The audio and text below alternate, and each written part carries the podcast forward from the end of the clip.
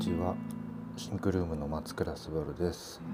このポッドキャストは松倉が日々考えることをぐらぐらとしゃべる、えー、ポッドキャストになります。今日は11月になりました。もう残り2ヶ月で2022年が終わりますね。早っ。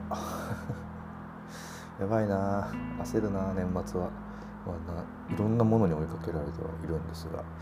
隙間時間でラジオを撮っていけたらなというふうに思います。昨日は、えー、この前回のラジオで自分を甘やかす日を作ろうみたいなことを言って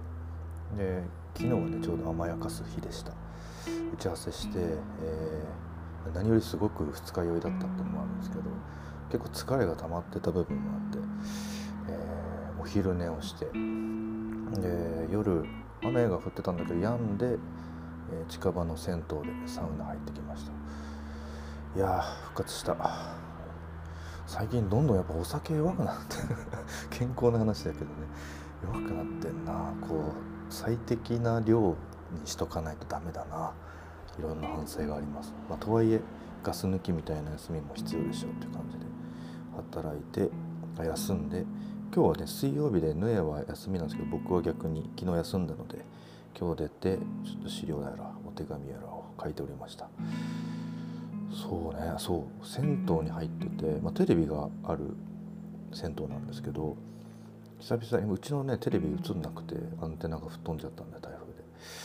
あの久々にテレビ見たんですよ。あの本当飲み屋かどこかでしか見れないぐらいなんで。ちょうどね、えー、日本赤軍公安のお仕事のドキュメントみたいなのやってて公安って言葉では聞くけどさ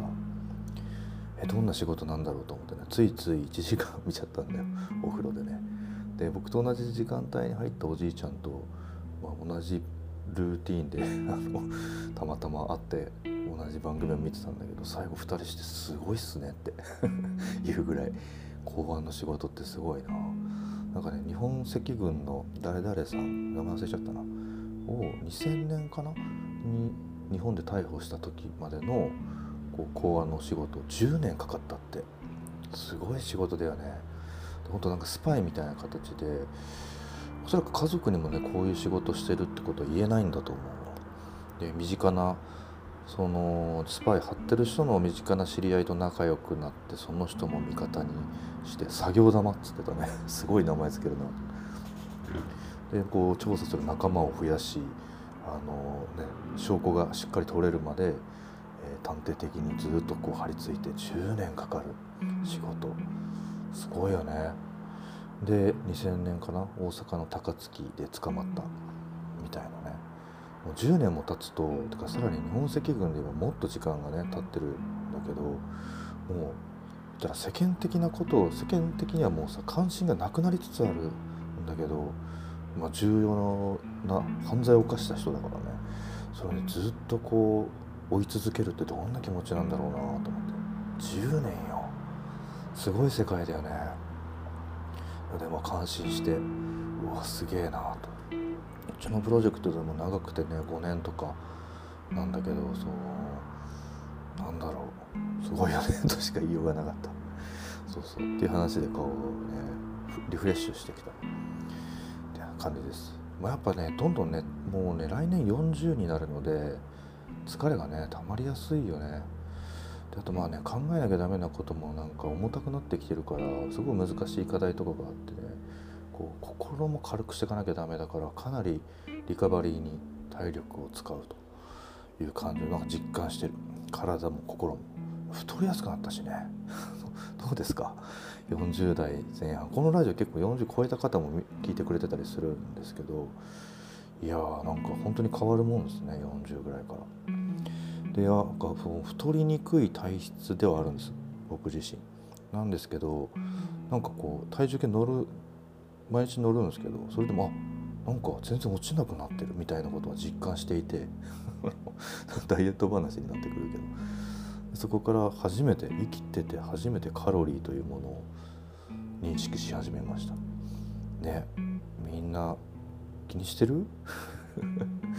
で僕はねこの身長体重的にいくと1500ほにゃららカロリーぐらいが、えー、1日にとっていい量だったんですよ。でもさラーメン1杯あっさりしたものでも600700ぐらいあったりするしね。二郎系なんてもうあれで1100とかさ バゲモンみたいなもんなんですよ。パスタとかも同じぐらいじゃない？600とか。で1日さ3食そんぐらい食ってたらもう1800とかいっちゃうわけよ。どんだけ控えめなもんでも1500でしょ。ジュースも飲むしさ。僕はおやつは食べないんだけど飲み物とかねこの些細なものでも結構なカロリー持ってたりする。うわむずーってなって。いやななぜかというと運動したくない。運動したくない人間なんですよ。なので僕が唯一許せてる運動はあの散歩ぐらいですね。で、まあ、この時期はね散歩しやすいからできるだけ歩いてますね。1日1万歩ぐらいは歩いてるかな。でも昨日は休みだったんでね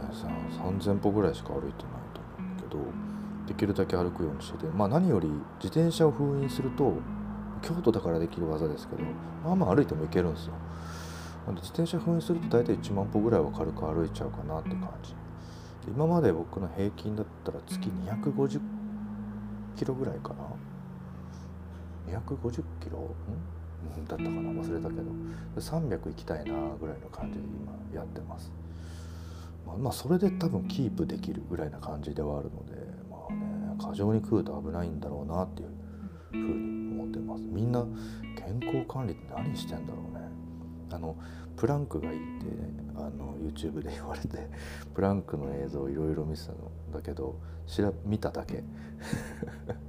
いやで習慣にするってめっちゃ難しいよねって思ってて。このねポッドキャスト自体はこう自分のストレス発散にもなるし会社の宣伝にもなるし一石二鳥じゃんみたいな風に思えてるからこうね前向きに取れてんだけど僕が頑張って運動してプランクしてるってこう自分苦しいしね。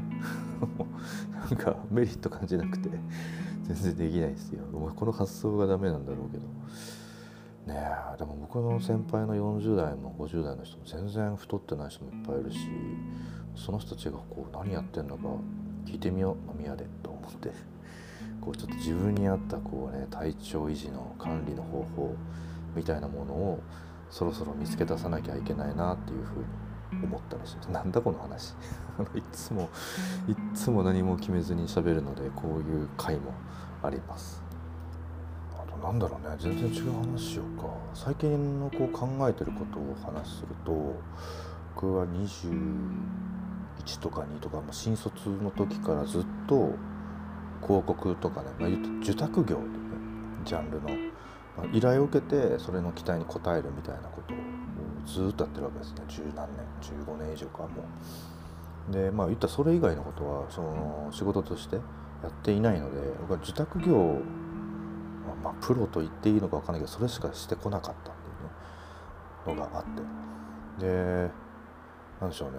あのさっきそれでいろいろ考えることがあっていろいろこう今ね制作うちのプロジェクトも現場はねスタッフが動いてくれてたりするからあれなんですけどやっぱこう、ね、根本的にいくともともと企業とかが頑張って稼いだお金で今自分たちが課題にもなってるところを解決したくてある程度の予算を決めて僕らに相談してくれるみたいなことをやってて、まあ、そのなんだろう力添えみたいなね感じでやってきてるんですよ。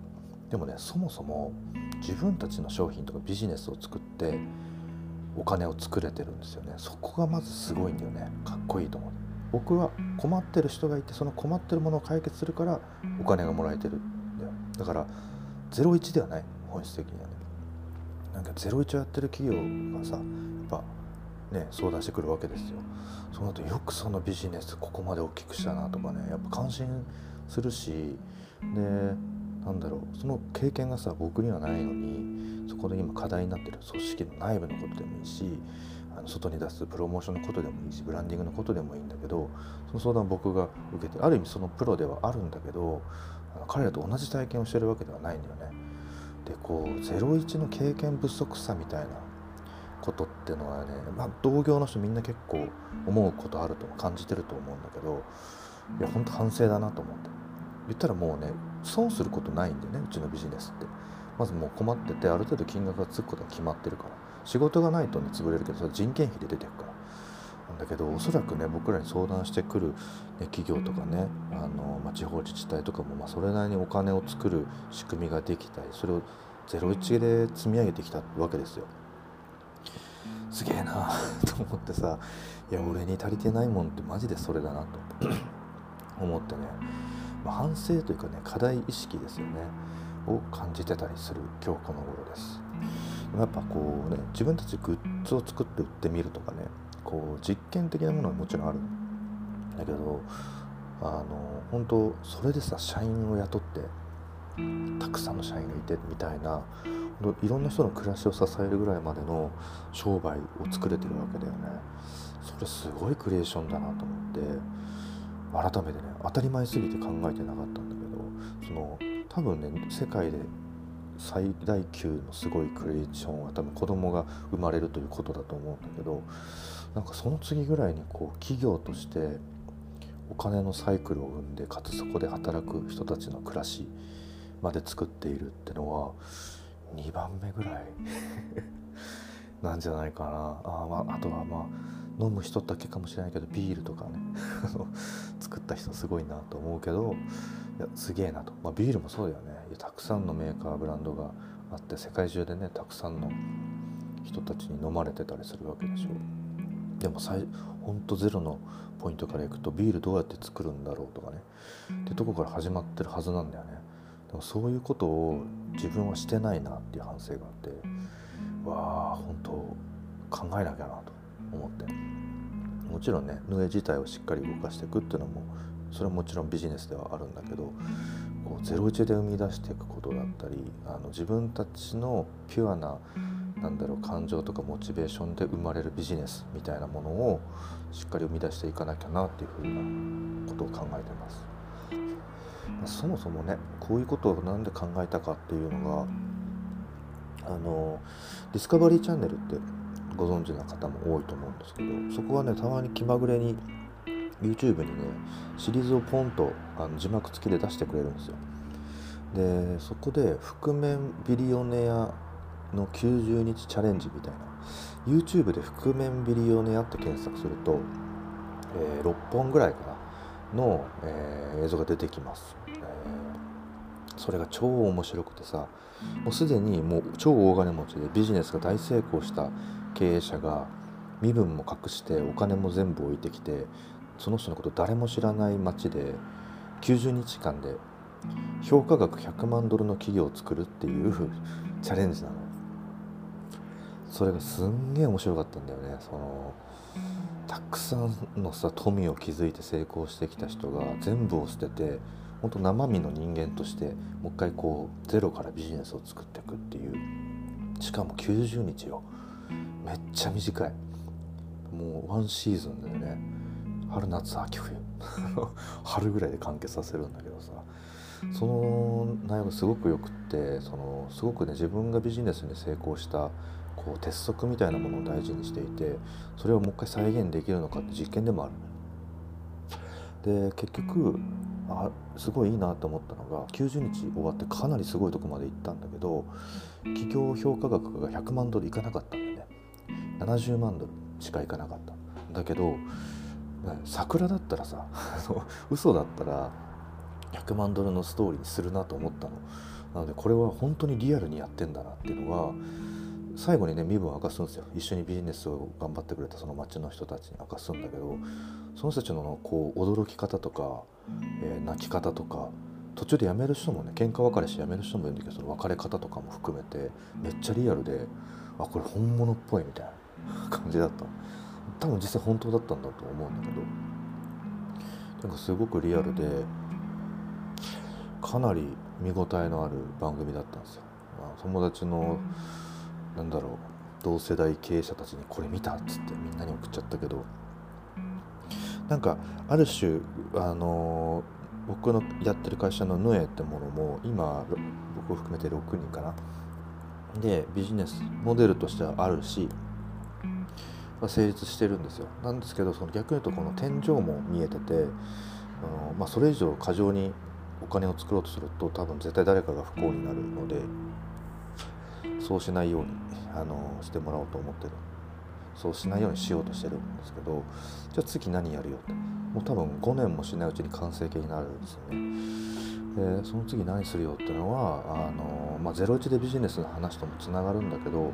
ずっと考えてることではあったんですよね。まあこれも誰に相談できるわけでもないし自分で生み出さなきゃダメなものだなとは思ってるんですけどそういうことを考えたりしてます。悶々と。でも楽しい時間なんですよねその結構立ち返れてあの自分自身こうずっと現場にいたしで今徐々にこう現場を社員のメンバーたちにねこう任せていけてるっていうこともあって徐々に徐々にこの現場からは離れてきてはいるんですね。で、まあ、ブループリントみたいなこう最初の設計図みたいなこととかは僕が書いたりするしコピーは多分コピーとかアイデアに関しては上の中で僕が一番強いので主に僕がフロントで対応するんですけどそれ以外のところでは完全に僕よりプロフェッショナルなスタッフが立ち回れているという状況があっていやこの次のステップ何なんだろうともちろんヌエの次のステップでもあるんだけど僕個人の次のステップとしてどういうことができるのかなってことをめっちゃ考えてる。でどんどんなんだろうずっとこのデザインとクリエイティブの業界にいたけれど果たしてそこだけなのかな自分自身のできることはとかね考えたりしていますしもうありがたいことにこういろんなビジネスを作った人とあの出会うことができる職種だったんですよね。ホテルの事業者もそうですしそうですしね鉄道会社もあるし飲食やってる人もいるしアパレルブランドやってる人もいるしもうほんといろんなジャンルの人たちと会っていてその人たちの苦悩も聞いてるんですよ。大変さ難しさみたいな。で聞けば聞くほどなんて自分がやってる領域ってあのイージーものなんだろうっていうことも感じたりする。そうなんですよ。出てくものがまずないのでだみんな最初の金が出てくる。すごいよね。なんかそのいや僕からするとギャンブルじゃんってなっちゃうんだよ。この商売しか僕は知らないのでわすげえみんな当たり前にこれやってんだみたいなね。もう本当ギャンブルしか言いようがないんだよ。これはこの店はいけるみたいな。飲食店でもねホテルでもいいんだけどこの店はいけると思うみたいな。アイディアと戦略とマーケティングと掛け合わせてでこの路線はいけるでしょっつってすんげえ金額突っ込んで商品を作ってお客さんに来てもらうみたいなことをやってるんだけどおもうマジかすげえなと。で僕が育ったのがデジタル領域だから天井がないんだよ。サイトに何十万人何億人アクセスしようが潰れないし入れるんだけど多分ホテルでもレストランでも、えー、物を作るとこでもね天井があるね商品自体どんどんどんどん作ればいいけど作る時にもお金いるしそれを読みながらやっていかなきゃダメでしょ。これも予想ししまくるというか ギャンブルの連続じゃんってね僕は思ってしまうんだよね。まあ次ね僕がどういうステップを踏んでいくのかっていうのはもう絶賛考え中だしこの後のラジオでもねいろいろベラベラ喋っていく思考の整理のためベラベラ喋っていくとは思うんですけどもちろんお金を作るってことも大前提ありつつ何に貢献できるかとかかなって思うよね。なんかいいものとかおしゃれなものとかっていうのじゃもうなくなってきてる気がする。なんかまあ、社会課題って言ったら簡単だけど何かしらを好転させるためのビジネスである必要がもうこの先々あるよね。まあ、子供たちにも未来のためにもそれはやっぱ考える時代だろうなっていう気はしてます。なのでその方法だったりその自分自身が何をしたいのかとか何を成し遂げたいのか40になったらもう折り返し地点だからね。残りの半分で自分は何をするのかってところを考えたりしております。こう難しいぜまあだけど楽しいよね。自分の命の使い方かなと思うしどうやってこの命を使おうかなってことを僕は今考えたりしております。みんなどうですか？なんかこう私はこう考えてます。僕はこう考えてます。みたいなもの。なんか教えてくれたら嬉しいなと言いつつ DM しか送れないけどね。うん。なんかねそういうのを誰かに話したり聞いたりするってのもすごくいい時間かもなってまあ最近思ったりします。結構みんな実際心の奥底に持ってたりするよね、うん、友達は政治家になりたいって言ってるやつもいるしさ。あそうだったのみたいな。なんでなんでみたいなところを聞いていくとその人がこう、まあ、人生かけてね課題感を持ってるものが明確に知れたりして適当にわーって飲んでる飲み会で出てこないようなその真面目な言葉っていうのが出てくるんで、ね、まあ、そういうのを聞くと普通にまあすごくいいじゃんって思うしそのすごくいいじゃんみたいなものも自分も持ちたいなって思うようになったのね、まあ、前はね趣味が欲しいとか言ってたんだけど そういうものよりももっといいものが欲しいなって今になってるって感じです。あっという間に20分あのカロリーの話からあの結構夢のような話までしちゃったんですけど今日のラジオはここまでにしようと思います。それでは皆さんさようなら。バイバイ。